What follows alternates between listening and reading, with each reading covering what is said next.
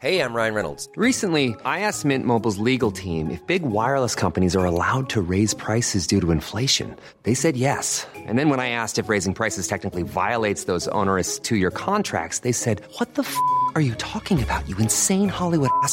So to recap, we're cutting the price of Mint Unlimited from $30 a month to just $15 a month. Give it a try at mintmobile.com slash switch. $45 upfront for three months plus taxes and fees. Promo for new customers for limited time. Unlimited more than 40 gigabytes per month. Slows. Full terms at mintmobile.com.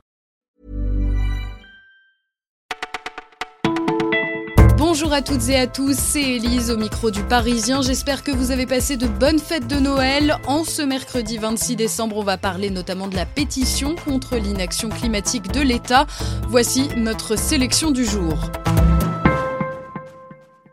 Elle fait un carton depuis presque une semaine. L'affaire du siècle, cette pétition pour un recours en justice contre l'inaction climatique de l'État.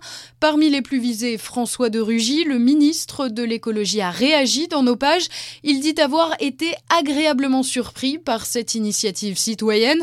Toutefois, il ne cautionne pas l'idée d'attaquer l'État. Ce n'est pas dans un tribunal qu'on va faire baisser les émissions de gaz à effet de serre. Enfin, pour lui, les revendications des Gilets verts s'opposent à celles des Gilets jaunes. C'est aux politiques de dépasser les contradictions d'une société, dit-il. Une question d'équilibre. Nouveau rebondissement dans l'affaire Alexia Daval. Grégory Jay, le beau-frère de la jeune femme, porte plainte contre Jonathan Daval pour dénonciation calomnieuse. Jonathan Daval qui avait désigné Grégory Jay comme le meurtrier d'Alexia. Ce n'est pas facile à vivre, même quand on sait que l'on n'a rien fait, nous a raconté cet ingénieur de 36 ans. Jonathan a beau être revenu à ses aveux initiaux, pas question d'en rester là pour Grégory. Prochaine audition de son beau-frère en janvier. À quelques jours de l'année 2019, l'heure est aux vœux. On peut les envoyer dès à présent et cette année encore, la carte de vœux papier est plébiscitée malgré les nouvelles technologies. Plus de la moitié des Français vont souhaiter la bonne année à leurs proches par la poste. Pour les autres, ce seront les réseaux sociaux, le SMS ou l'appel téléphonique qui se chargeront de transmettre cette pensée bienveillante et dire qu'en France, la coutume voulait autrefois que l'on rende visite à l'ensemble de ses proches en personne les 15 premiers jours du mois de janvier. Je voudrais Abel.